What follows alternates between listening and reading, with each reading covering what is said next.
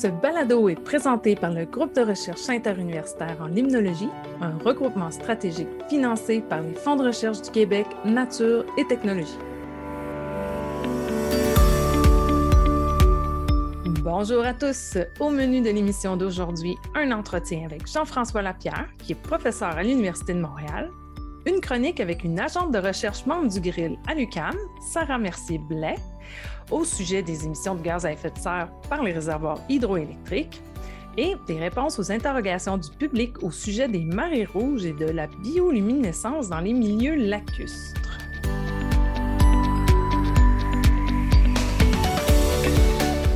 Bonjour tout le monde, bonjour Frédéric. Bonjour Marie-André. Aujourd'hui, on a une invitée qui participe à notre émission. Il s'agit de Sarah Mercier-Blais, membre du GRIL à l'Université du Québec à Montréal. Bonjour Sarah. Bonjour Marie-André, Frédéric. Bien contente d'être avec vous aujourd'hui et d'avoir la chance de discuter avec vous de mes recherches. Oui, Sarah nous a préparé une chronique très intéressante au sujet des émissions de gaz à effet de serre par les réservoirs hydroélectriques. Mais comme à l'habitude, nous allons commencer par une entrevue avec un membre chercheur du GRIL, Marie-André, tu t'es entretenue avec un de nos membres chercheurs de l'Université de Montréal. Oui, Jean-François Lapierre, il est effectivement professeur à l'Université de Montréal depuis 2016, puis membre du GRIL aussi depuis 2016. Euh, puis, depuis le mois d'avril de cette année, il est co-directeur du GRIL. Mais oui, parfait, mais on écoute ça.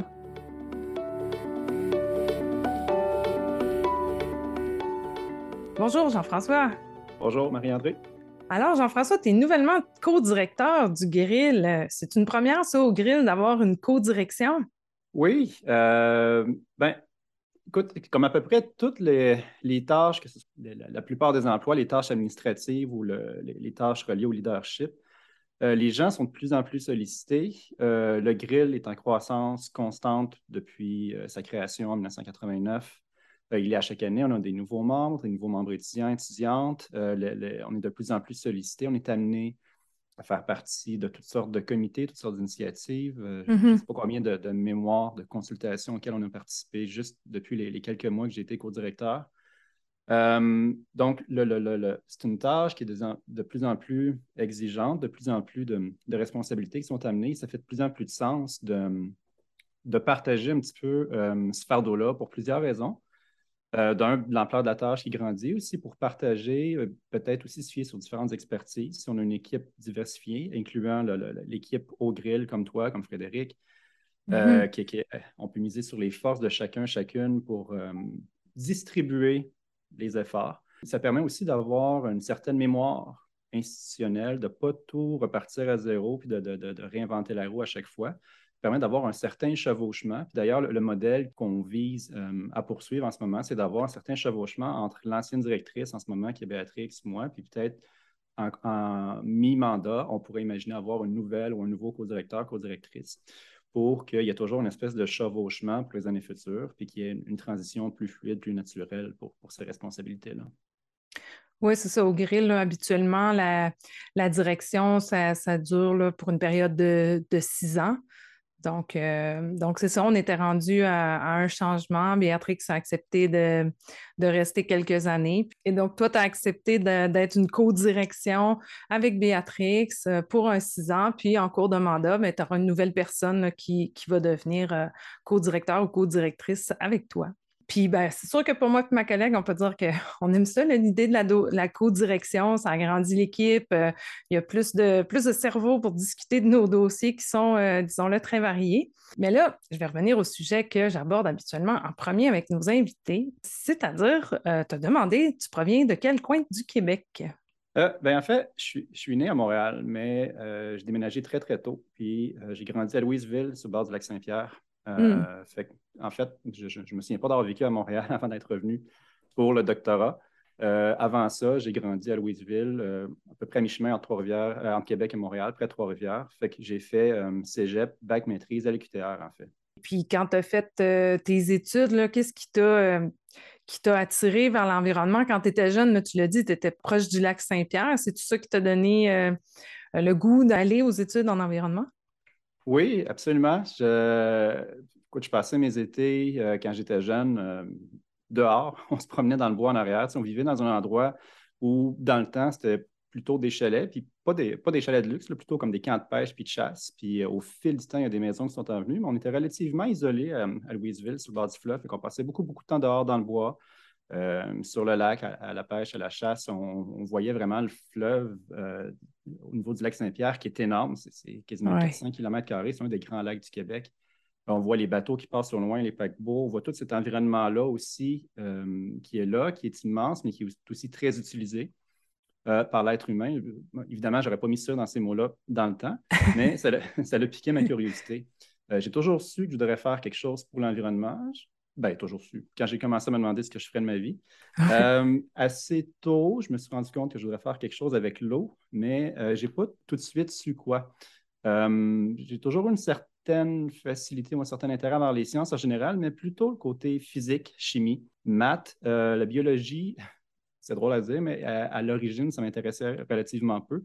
Mm. Mais euh, j'ai vraiment eu un, prof inspirant au cégep qui m'a fait comprendre c'est quoi l'écologie, l'interaction du vivant avec l'environnement, le côté biogéographie, ou tout ça, de voir toute la diversité d'écosystèmes qui existent dans le monde. là, j'ai vraiment compris qu'il y aurait quelque chose à faire dans une discipline reliée à l'écologie qui permettrait de combiner ces éléments-là, puis qu'il y aurait peut-être quelque chose à faire au niveau de l'eau, euh, ce qui m'a amené vraiment à, étudier en biologie écologie à l'UQTR, euh, puis à me spécialiser assez tôt en écologie aquatique. Puis là, quand tu étais au bac, qu'est-ce qui a fait que tu as continué, tu sais, que tu n'as pas dit, bon, mais un bac, euh, c'est suffisant, je vais aller sur le marché du travail. Euh, qu'est-ce qui t'a euh, attiré vers la maîtrise? C'est-tu encore un prof qui t'a inspiré pour la suite? oui, bien quand même, j'ai eu de très bons profs inspirants, que ce soit dans les cours ou que ce soit aussi au, au niveau de l'exposition à la recherche que j'ai eue pendant mon parcours à l'UQTR. Mm-hmm. Euh, je me suis tout de suite rendu compte, euh, dès ma première année, euh, je suis rentré dans un laboratoire de recherche, le laboratoire de Jean-Jacques Frenette. J'ai continué là pendant tout mon bac, pendant ma maîtrise aussi.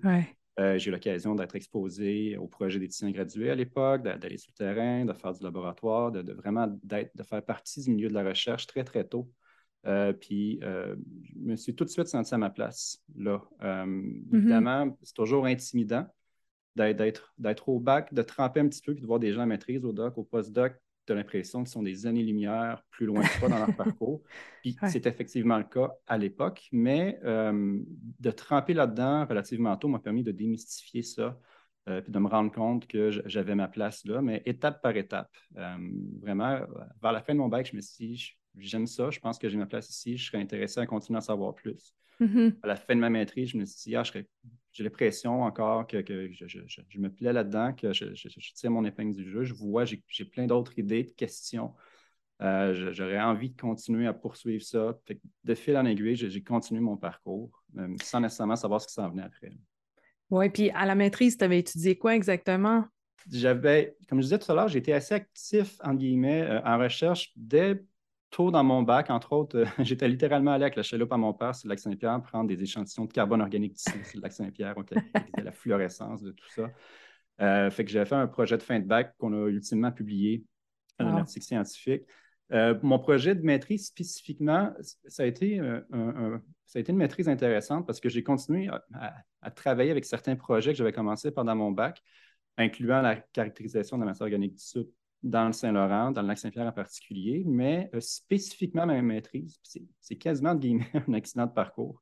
J'ai travaillé sur le phytoplancton euh, dans l'estuaire du Saint-Laurent, dans la zone de transition maximale euh, de hmm. l'estuaire du Saint-Laurent, là où l'eau douce rencontre l'eau salée. imagine, j'ai identifié du, phytoplancton pendant des semaines dans le laboratoire, quelque chose que je n'ai pas du tout refait depuis. Euh, mais on, reliait euh, l'abondance et euh, les, espèces de phytoplancton qu'on retrouvait là à cette zone critique de transition-là.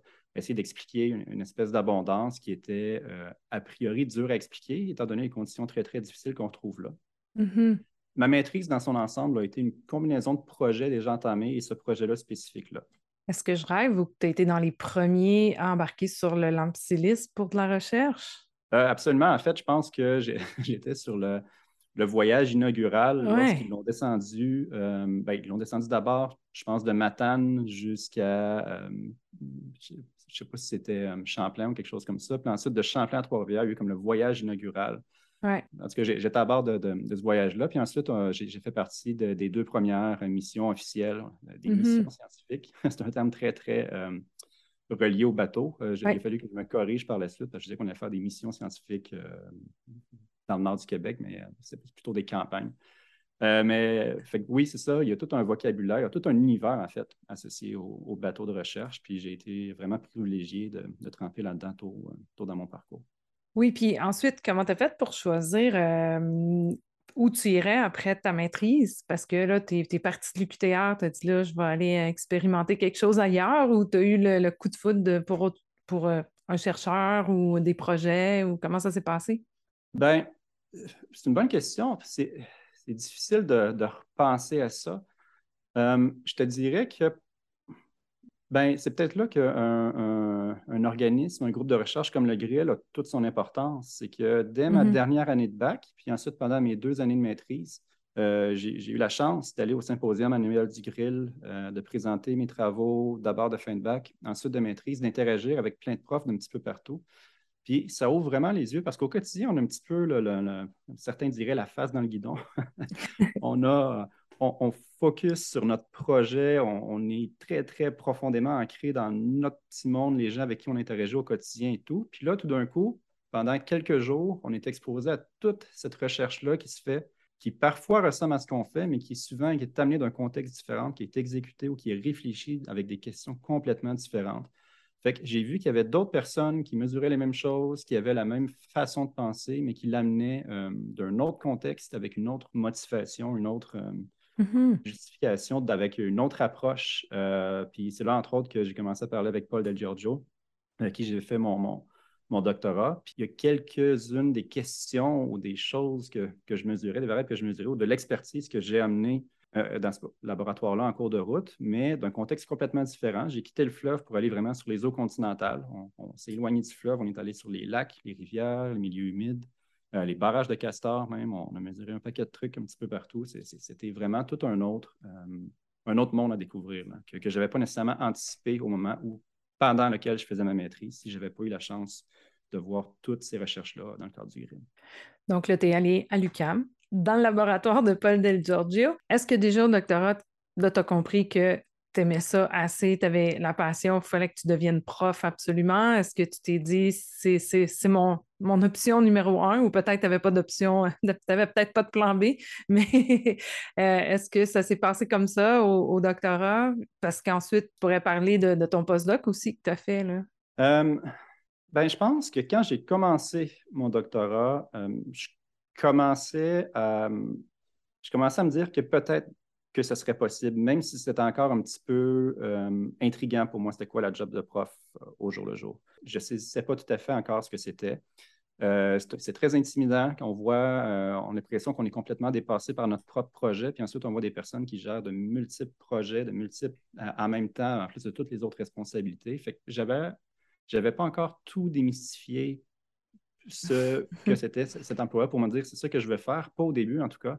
Puis, euh, tu sais, un doctorat, c'est quand même un long parcours. Euh, c'est un long parcours professionnel, c'est un long parcours personnel aussi. Il y a tout plein de choses qui se passent dans nos vies au travers de ça. Personnellement, j'ai eu plusieurs enfants en cours de route. Euh, c'est sûr que j'ai, en cours de route, à un moment donné, je me suis dit, je pense que ça pourrait fonctionner, mais il faut aussi être réaliste. c'est un milieu qui est compétitif, puis c'est pas juste de réussir ou de ne pas réussir à le faire, c'est aussi de se demander est-ce que c'est vraiment ça que je veux faire? Est-ce que c'est vraiment la meilleure façon d'utiliser euh, mon expertise ou c'est la façon qui, que je trouvais le plus stimulante pour poursuivre ce que j'ai appris pendant mon doctorat? Ouais.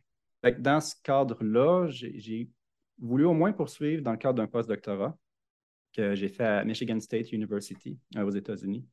Euh, puis je me suis dit, je vais au moins aller essayer de continuer euh, à poursuivre ça, aller chercher de l'expertise complémentaire. Je me suis demandé si j'étais pour faire de la recherche au Québec, ultimement, qu'est-ce que j'aimerais ramener euh, comme expertise, qu'est-ce que j'aimerais contribuer à la niche mm-hmm. d'expertise qui existe déjà au, grill, entre autres. puis j'ai décidé encore une fois un petit peu naturellement de continuer à, aller dans ce sens-là. Mais c'est sûr qu'au moment où j'ai fait un postdoc, c'est un petit peu plus clair pour moi que je voudrais, je pense, euh, être prof, même si euh, j'anticipais ou j'explorais d'autres avenues aussi au cas où ça ne fonctionnerait pas euh, à plus ou moins, disons, à, moyen ou long terme. Oui, parce qu'on sait que des fois, il faut que les postes soient ouverts, faut faut qu'il y ait des, disponibilités. Des fois, on peut faire un, deux, trois postdocs avant de, trouver la bonne opportunité pour nous. puis ben, toi, tu as eu la chance d'avoir une opportunité à l'Université de Montréal. Est-ce que tu t'attendais que ce soit possible? Est-ce que tu espérais que ce soit au Québec, que tu aies une opportunité comme celle-là? J'espérais que ce soit au Québec, effectivement. J'ai été, je ne sais pas si on peut dire chanceux, en anglais on dit fortunate, d'avoir cette opportunité-là qui s'est présentée relativement tôt euh, dans mon postdoc. C'est drôle, hein, j'ai fait mon doctorat à Montréal, mais je connaissais peu l'UDM dans le temps. Pas tellement eu l'occasion de venir comme étudiant ou d'interagir euh, avec les, les, éditions, les chercheurs. Euh, de l'UDM. C'est un, milieu qui demeurait un petit peu euh, méconnu pour moi. Mais quand j'ai vu ça ouvrir, je me suis dit, entre guillemets, je vais, je vais, je vais me pratiquer. je vais monter les documents. Ça prend des mois, monter les documents pour euh, proposer de recherche, notre vision de recherche, notre vision d'encadrement, la, philosophie d'enseignement et tout ça. Euh, je me suis dit, je vais, je vais mettre ça sur papier. C'est une bonne occasion d'y penser, puis de me pratiquer, entre guillemets. Puis euh, je ne devrais peut-être pas raconter ça, mais petite anecdote. je m'étais trompé, euh, ça se peut-tu, hein? Je m'étais trompé dans mon CV. J'avais fait une faute de frappe dans mon adresse courriel. Fait que je n'avais jamais reçu la convocation en entrevue. Fait que ben j'avais entendu les gens alentour de moi, les, murmures qui commençaient à être convoqués en entrevue. Fait que moi, une semaine et demie plus tard, je me suis dit, OK, il n'y a personne qui m'a contacté. Je n'ai pas été convoqué en entrevue. Ça ne marchera pas cette fois-ci. Euh, puis fait que j'avais fait mon deuil un petit peu de, ce ben poste-là. Puis là, finalement, de fil en aiguille, euh, les gens qui ont vu que je ne répondais pas à la convocation d'entrevue, ils ont réussi à trouver trois ou quatre vieilles adresses courriel qui traînaient sur le, sur le web. Ah ils ont réussi à me recontacter un petit peu plus tard. ça leur a redonné vie. Euh, à cette, euh, à cette Ah, wow, hein? Des fois, c'est pas.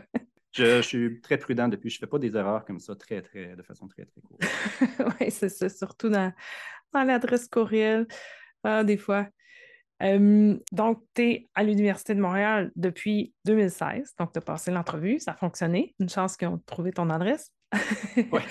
Puis, euh, sur quoi ont porté tes recherches depuis 2016, euh, depuis que tu es maintenant en poste? Oui, il y a différents projets euh, depuis que je suis entré en poste. Quelques-uns, c'est plus comme chercheur de façon indépendante, euh, des, collaborations internationales en lien ou non avec mon postdoc, des, des travaux de synthèse de revue littérature, euh, des synthèses de grandes bases de données. puis en parallèle, il y a beaucoup de travaux de terrain qui ont été développés à partir de recherches que, j'ai financées, avec par exemple mon, mon CRS Angel à découverte ou d'autres projets collaboratifs plutôt au niveau du Québec. Donc, euh, on a eu des projets au niveau du Saint-Laurent, encore une fois à bord du Nautilus. On, a eu l'occasion de retourner dessus euh, pour boucler la boucle du Saint-Laurent. Il y a des projets qui ont eu lieu plutôt dans, des milieux plus éloignés du Québec boréal, souvent l'entour d'ouvrages hydroélectriques, des travaux plutôt dans les Laurentides, près de la, station de biologie des Laurentides. J'ai quelques collaborations aussi qui travaillent sur des étangs qu'on trouve dans les tourbières. Fait que vraiment, puis de plus en plus aussi, il y a de mes travaux qui sont en train de sortir, entre guillemets, du volet aquatique des paysages, puis d'essayer de remonter ou de se rapprocher de l'interface terre-eau voir carrément aller chercher mm-hmm. l'eau euh, dans les sols pour essayer de voir à l'échelle d'un bassin versant dans son entier comment l'eau, le carbone, puis aussi les nutriments contaminants qu'elle transporte, euh, comment ça évolue à travers un continuum terrestre aquatique. C'est vraiment intéressant, puis c'est quand même dans la poursuite euh, de ce que tu avais fait dans tes études avant, mais tu l'amènes à, un nouveau niveau. Puis, si je te demandais, parce que je l'ai demandé à, je le demande à tout le monde, ce serait quoi à date ta plus grande contribution scientifique en immunologie? Tu sais, que toi, tu considères peut-être peut-être pas nécessairement celle qui est, qui est la plus populaire, mais que toi, tu considères qui est, qui est la plus importante en immunologie? Ah, c'est une bonne question, puis c'est une question difficile, hein, je trouve. Euh, c'est dur de dire ça à propos de soi-même. Euh, fait j'aurais envie de te répondre en essayant de réfléchir à pourquoi les gens viennent me voir, disons, dans des conférences scientifiques, de quoi ils viennent me parler, ah pourquoi les gens me contactent pour faire des reviews d'articles scientifiques ou pour euh, amorcer des nouvelles collaborations? Je pense que euh, ça peut sembler quasiment évident, mais c'est peut-être peut-être pas tant que ça. Je pense une certaine vision de à quel point les, les écosystèmes aquatiques font partie intégrante d'un paysage terrestre. Je peux quasiment entendre mes collègues immunologistes dire qu'on le sait, que les lacs, les rivières font partie d'un paysage terrestre. C'est vrai. Mais euh, je pense que j'ai beaucoup travaillé de façon explicite sur la connexion qui existe entre le milieu terrestre et le milieu aquatique, puis en particulier sur le rôle que la matière organique beaucoup de carbone organique, mais aussi cette matière organique-là qui a différentes sources, origines, différentes réactivités, différentes propriétés chimiques, optiques, différentes affinités avec des nutriments, des contaminants, qui, est un lien euh, fort entre le milieu terrestre et le milieu aquatique, qui est un petit peu un, propagateur ou un vecteur, si on veut, de perturbation dans le paysage sur le fonctionnement des écosystèmes aquatiques. Par la bande, on vient beaucoup me voir mon expertise en lien, disons, de façon plus euh, spécifique avec la matière organique dissoute. Mais souvent, on ne vient pas me voir comme on irait voir un chimiste parce que je n'ai pas une expertise très, très chimique sur la matière organique dissoute, mais plutôt sur le type de questions qu'elle permet de répondre, entre autres au niveau de cette connexion-là terrestre-aquatique.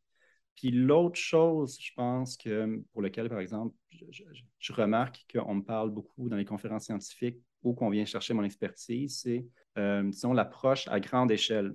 Si on se met à comparer euh, plusieurs lacs, plusieurs dizaines, voire plusieurs milliers de lacs qui sont dans le Québec boréal, mais si on les retrouve plutôt dans le Midwest des États-Unis ou en Suède ou en, différents paysages où il y a toutes sortes de combinaisons parfois inhabituelles de climat, d'impact humain, de géologie, de topographie. Euh, il, y a toutes sortes de combinaisons de facteurs géographiques euh, qui peuvent être très, très différents d'un corpus de littérature qui est parfois surreprésenté en termes de nos connaissances. Puis, euh, je pense que mon expertise, disons, interrégionale dans le fonctionnement des écosystèmes aquatiques, euh, c'est quelque chose pour lequel les gens viennent me rencontrer ou demandent mon expertise pour élaborer des projets parfois.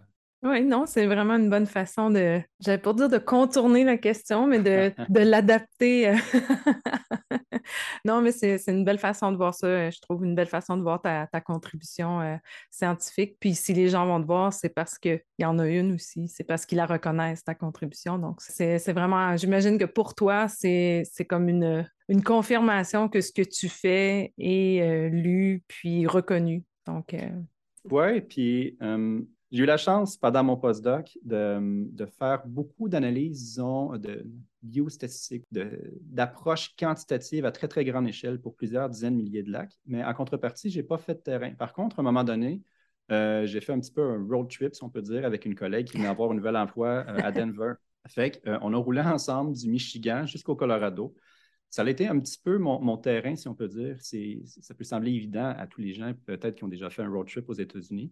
Mais euh, si vous conduisez jusqu'à cette île ou jusqu'à Saint-Jérôme, puis que vous partez de l'autre sens, puis que vous conduisez jusqu'à Denver, c'est évidemment très, très, très différent comme paysage. Euh, ça peut sembler évident. Par contre, lorsqu'on se met à voir des champs à perte de vue, on pense que nos paysages ici sont très agricoles, puis ils le sont mais euh, les bassins versants les plus impactés au Québec ont 40, peut-être 60 d'agriculture. Aux États-Unis, c'est assez fréquemment plus de 95% avec souvent des, paysages hmm. extrêmement plats. La plupart des lacs ne sont pas des vrais lacs naturels, c'est souvent des trous d'eau qui ont carrément été creusés avec de la machinerie. Je, caricature un petit peu, mais à peine. Il y a très, très peu de lacs, très, très peu de lacs naturels, une influence humaine qui est très différente. Euh, on peut quasiment voir le fonctionnement des lacs qui est très, très différent. Euh, dans la même ordre d'idée, j'ai été euh, passé un mois en Alberta euh, ah cette année. donc, juste à la jonction entre les Rocheuses, qu'on voit de loin, très, très intimidante, et ensuite un paysage extrêmement plat, rempli de champs agricoles. Et on, voit l'eau des lacs qui est complètement différente. Les, les lacs là-bas, les rivières ne fonctionnent pas, n'ont pas les mêmes propriétés, ou en tout cas n'ont pas les mêmes combinaisons propriétés physiques et chimiques euh, que celles qu'on trouve ici. Puis ça, c'est quelque chose que je trouve fascinant de voir ces différences-là interprovinciales, internationales ou en tout cas interrégionales euh, dans les propriétés des écosystèmes aquatiques. Ah non, c'est certain. Hein. on est souvent euh, concentré sur ce qu'on connaît là, autour de nous, mais du moment qu'on sort un peu, on peut voir une une diversité assez impressionnante. Puis après, quand on revient, on peut voir nos choses différemment selon ce qu'on ce qu'on a vu ailleurs. On peut les, euh, ça peut nous pousser notre façon de penser puis de, faire les choses euh, à un autre niveau. Oui, puis tu as raison. Puis je pense aussi, en, complément de ce que tu viens de dire, souvent on se rend compte qu'on on a été un petit peu attiré vers ce qu'on connaissait bien, puis qu'on les recherche ça dans nos recherches. On, les recherche, je veux dire, on essaie de trouver ces systèmes-là typiques mais en réalité, il y a plusieurs systèmes atypiques, entre guillemets, qui existent, même ici dans, nos paysages, qu'on a plutôt essayé de les éviter dans le passé parce que ce n'est pas ça qu'on cherchait pour répondre comme question. Euh, mais je pense qu'il y a beaucoup de potentiel, même ici, dans nos systèmes euh, typiques tempérés ou boréaux, d'aller à la recherche d'écosystèmes mal compris ou peu étudiés. Est-ce que ça t'a inspiré pour des projets dans les, dans les prochaines années? Euh, ben, c'est quelque chose euh, à laquelle, euh, c'est des choses auxquelles je pense beaucoup. c'est drôle que tu poses la question parce que je suis présentement en train d'écrire le, renouvellement de ma subvention découverte du CRSNG. Donc, je pense beaucoup à des avenues potentielles de recherche dans les prochaines années. Il y a beaucoup, je pense, en particulier, si on pense, on, peut parler des, on peut penser à des types d'écosystèmes qui sont mal étudiés ou mal compris.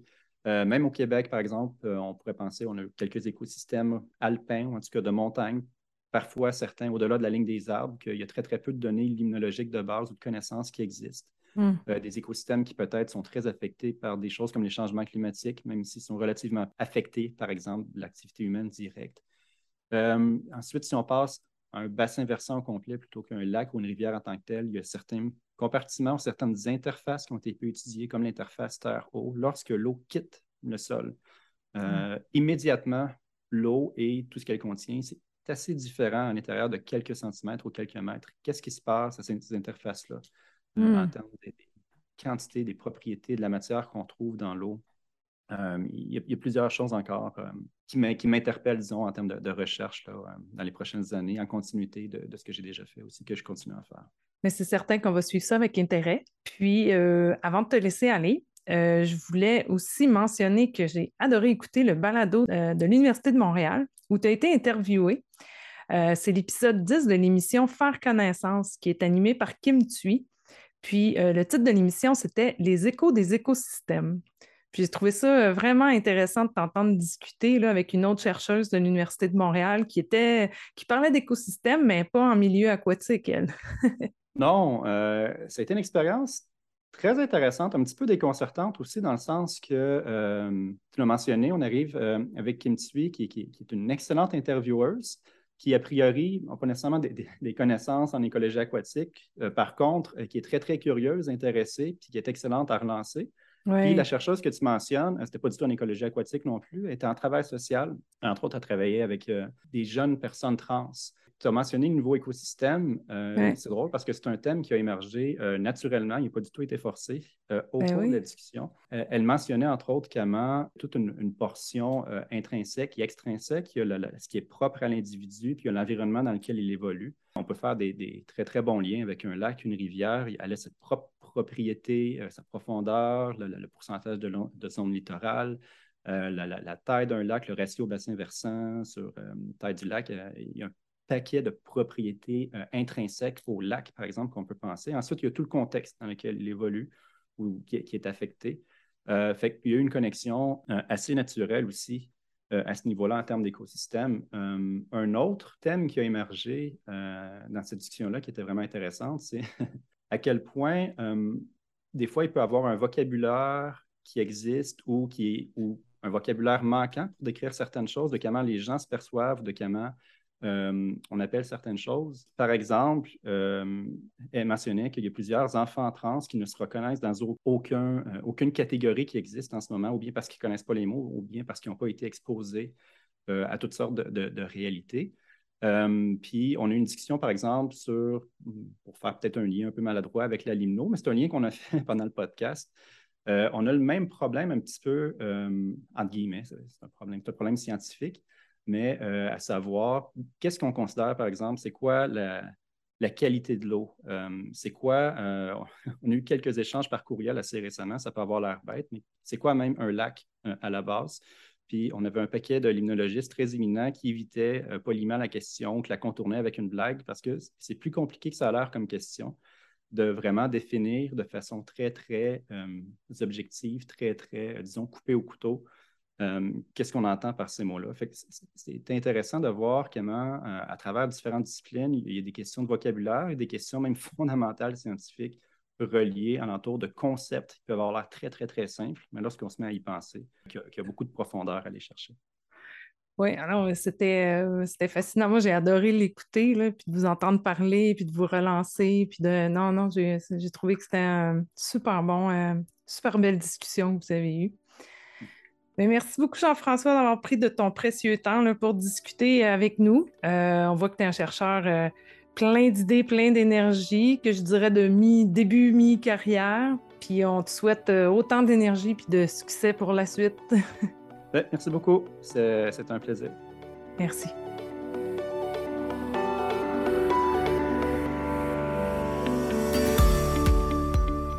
Merci Marie-André. C'est une autre euh, entrevue fort intéressante. Puis ce qui est drôle, c'est que je me souviens que lorsque je suis arrivée au grill euh, comme euh, membre étudiante en 2012, Jean-François était justement étudiant en doctorat avec Paul Del Giorgio. Donc c'est beau de voir tout le chemin qu'il a parcouru en 10 ans. Oui, vraiment. Hein? Euh, puis maintenant, mais Frédéric, pour ta chronique, tu es accompagné de Sarah pour parler de ses recherches sur les émissions de gaz à effet de serre par les réservoirs hydroélectriques. Eh bien oui, aujourd'hui, j'ai invité Sarah Mercier-Blais, qui est agente de recherche à la chaire UNESCO sur les changements environnementaux à l'échelle du globe à l'Université du Québec à Montréal et membre du GRIL. Oui, merci beaucoup pour l'invitation. Très contente euh, de venir discuter des émissions de gaz à effet de serre ou des GES des réservoirs. Donc, dans notre contexte actuel, avec la lutte contre les changements climatiques, bien, ça nécessite de réduire les émissions mondiales de carbone. Quand on parle d'énergie spécifiquement, on veut passer à des sources d'énergie renouvelables et à faible empreinte carbone, comme l'énergie solaire, l'énergie éolienne ou l'hydroélectricité. Donc, en remplaçant, par exemple, des centrales thermiques au charbon ou au gaz naturel à des alternatives qui ont une plus faible empreinte carbone, on peut réduire une partie, mais évidemment pas entièrement, les émissions vers l'atmosphère. Puis en fait, Sarah, d'où viennent exactement les émissions de gaz à effet de serre associées à la production de l'hydroélectricité? Donc, on a longtemps cru que les milieux naturels aquatiques, donc les lacs et les rivières, émettaient pas de gaz à effet de serre, mais que c'était vraiment des conduits ou des tuyaux qui transportaient le carbone du milieu terrestre vers les océans. Donc, on prenait pour acquis que les milieux aquatiques dont les réservoirs font partie, émettent pas de GES. Donc, on considérait l'hydroélectricité comme une énergie, énergie 100 verte. Maintenant, on sait que les milieux aquatiques sont des sources de GES. Les lacs et les rivières émettent collectivement autant de CO2 que les océans en absorbent. Ça, c'est pour peu importe l'air. Donc, si on parle par même mètre carré de réservoirs, de lacs ou de rivières, les milieux aquatiques sont 80% plus actifs que l'océan et 30 fois plus actifs que les milieux terrestres. Ça veut dire qu'ils transforment, produisent beaucoup de gaz à effet de serre. Donc, les réservoirs, qui sont des lacs créés par l'homme, sont également des sources euh, de gaz à effet de serre. D'où viennent euh, ces émissions? Ils viennent de processus microbiens qui décomposent la matière organique en gaz à effet de serre. Cette transformation, par contre, peut aller dans les deux sens. Donc, ça peut causer et des émissions, mais aussi de l'absorption à la surface des réservoirs. Les chiffres sont assez impressionnants. Puis, est-ce que c'est vrai que les émissions euh, qui proviennent de l'hydroélectricité sont comparables à celles d'autres énergies renouvelables comme l'éolien ou le solaire? Oui, définitivement. Euh, l'hydroélectricité est considérée la plupart du temps comme une énergie verte au final parce que la quantité émise de GS et similaire aux autres énergies renouvelables. Par contre, en quelques cas spécifiques, ça a été démontré que les émissions des réservoirs hydroélectriques sont vraiment plus élevées que euh, les énergies renouvelables.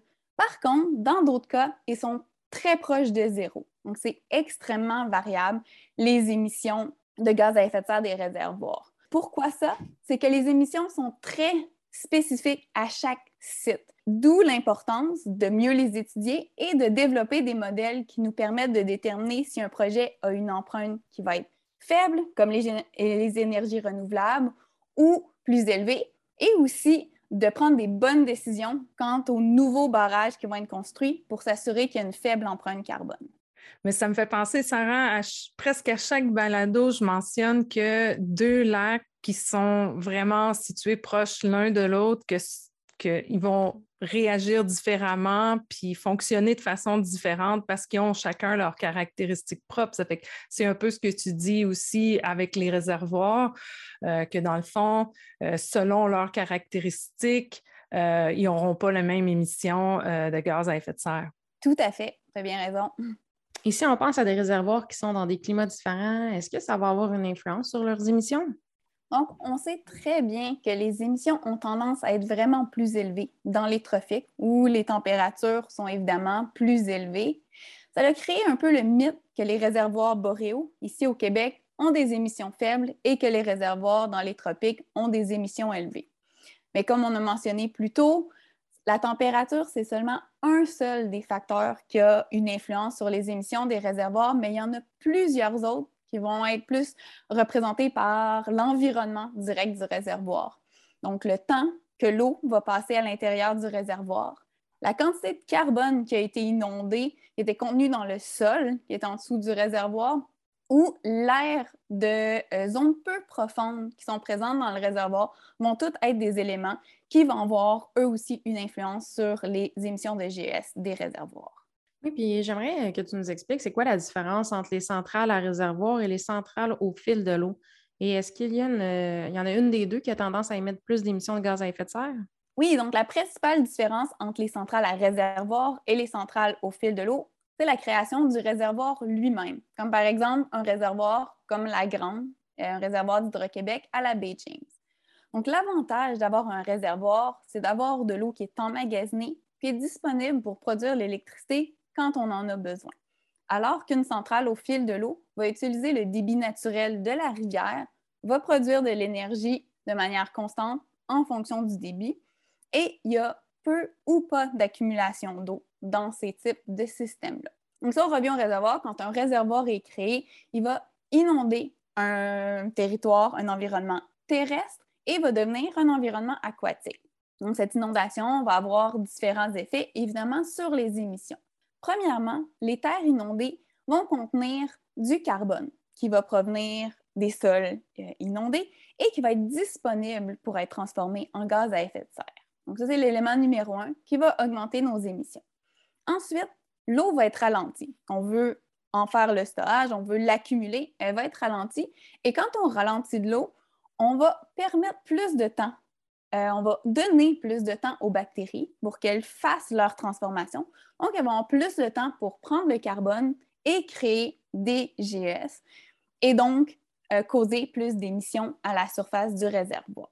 Ce que ça veut dire, plus de temps, plus de carbone, plus d'émissions, c'est tout relié un avec l'autre. Un autre élément important qui arrive dans les réservoirs, c'est quand on cause un ralentissement de l'eau, on va pouvoir voir l'apparition d'une stratification thermique, donc où l'eau de surface va pouvoir se réchauffer avec l'air ambiant, mais que l'eau en profondeur va rester froide.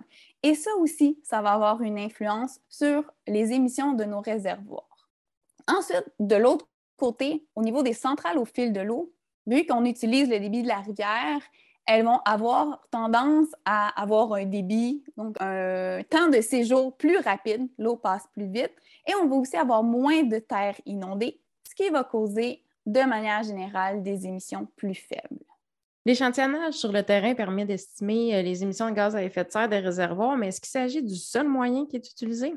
pas nécessairement. Évidemment, c'est toujours bien de prendre des mesures terrain, mais grâce à l'amélioration de nos connaissances scientifiques, puis le fait qu'on a de plus en plus de données sur les gaz à effet de serre, ça nous a permis de développer des outils qui nous permettent d'estimer les émissions euh, de GES d'un réservoir sans avoir à prendre tout le temps les ressources financières pour aller faire des campagnes d'échantillonnage sur le terrain. Par exemple, les outils développés, les modèles développés sont très utiles au niveau de la préfaisabilité. Donc, pour s'assurer, euh, en fait, pour éviter des projets qui auraient une forte empreinte carbone ou même pour évaluer les émissions sur toute la durée de vie du réservoir et pas juste sur la période d'échantillonnage. C'est assez pratique, hein, effectivement. mais je me demandais, est-ce que c'est possible de réduire les émissions d'un réservoir euh, avant, mais aussi après la construction d'un projet hydroélectrique? Oui, euh, bien sûr. Euh, c'est plus facile, évidemment, d'appliquer certaines mesures de réduction quand on est en train de préparer le projet durant sa conception quand il est déjà construit. Mais il existe différents euh, moyens novateurs pour réduire les émissions, même une fois que le projet est construit. Un premier exemple, ce serait de modifier le niveau du réservoir parce qu'on euh, a établi que la zone littorale ou la zone plus profonde émet beaucoup de gaz à effet de serre.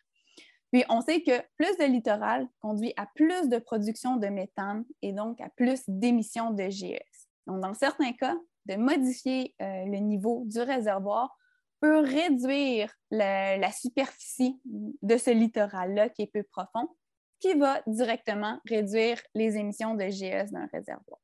Une autre option qu'on peut euh, faire soit lors de la construction du réservoir ou s'il y a des rénovations majeures, c'est d'ajouter ou de modifier la prise d'eau qui va prendre l'eau vers les turbines pour la mettre au-dessus de la thermocline, donc pour prendre l'eau de surface. On peut même aussi avoir des prises d'eau à niveau multiple pour bouger euh, durant l'année. Et ça, qu'est-ce que ça permet? Ça permet de prendre de l'eau qui est mieux oxygénée et qui va avoir moins de méthane dedans et ça va créer moins d'émissions de l'autre côté après le barrage. Un exemple, c'est Cynthia Swed, une ancienne étudiante du grill qui a fait son projet à Batang Ai en Malaisie, un réservoir où il y a énormément d'émissions après le barrage. Ils ont déterminé euh, si la prise d'eau avait été 3 mètres de moins profond environ, il aurait réduit la grande majorité de leurs émissions de méthane. Mais évidemment, c'est un réservoir de 30 ans, donc ça n'a pas été fait à l'époque. Mais si euh, c'était reconstruit aujourd'hui, on pourrait euh, peut-être réduire de beaucoup les émissions. D'autres options, on peut installer des dispositifs d'aération qui vont ajouter de l'oxygène et diminuer le méthane des réservoirs. Ou bien, euh, d'autres options qui sont regardées pour le futur, c'est d'essayer de capturer et de convertir le méthane en énergie avant qu'il soit émis en émission vers l'atmosphère. Donc, même si les réservoirs hydroélectriques inondent des territoires et émettent des gaz à effet de serre, nous avons tout de même besoin de l'hydroélectricité pour faire face au changement climatique et réduire les émissions mondiales de carbone, si je comprends bien. Oui, définitivement, Frédéric. Il y a beaucoup de gens qui pensent que l'énergie solaire ou éolienne sont vraiment meilleures pour l'environnement. Mais le problème avec ces énergies-là, définitivement, c'est des bonnes énergies, mais c'est qu'elles ne sont pas toujours disponibles en raison d'un manque possible d'ensoleillement ou d'un manque de vent. Donc aujourd'hui, la capacité de stockage d'eau, de l'hydroélectricité, fait partie de la solution globale pour avoir euh, une énergie plus verte parce que stocker de l'eau dans un réservoir et de l'associer à d'autres énergies renouvelables nous permet d'avoir une production d'énergie générale qui est beaucoup plus stable à long terme. Mais merci beaucoup, Sarah, pour cette chronique. Je suis certaine qu'elle a éclairé plusieurs personnes sur le sujet. Oui, merci Sarah. En tout cas, moi, j'ai beaucoup appris. Puis je voudrais rappeler à tous ceux et celles qui nous écoutent que euh, tout comme Marie-Ève Monchamp qui nous a parlé de son projet de recherche dans l'épisode 11, tu as écrit un blog sur tes recherches dans le cadre du cours de vulgarisation scientifique que le GRIL offre à ses membres grâce euh, au programme Dialogue des fonds de recherche du Québec que la co-directrice du GRIL, Béatrix Bessner, a obtenu. Euh, vous pouvez donc aller lire le blog de Sarah sur notre site Internet.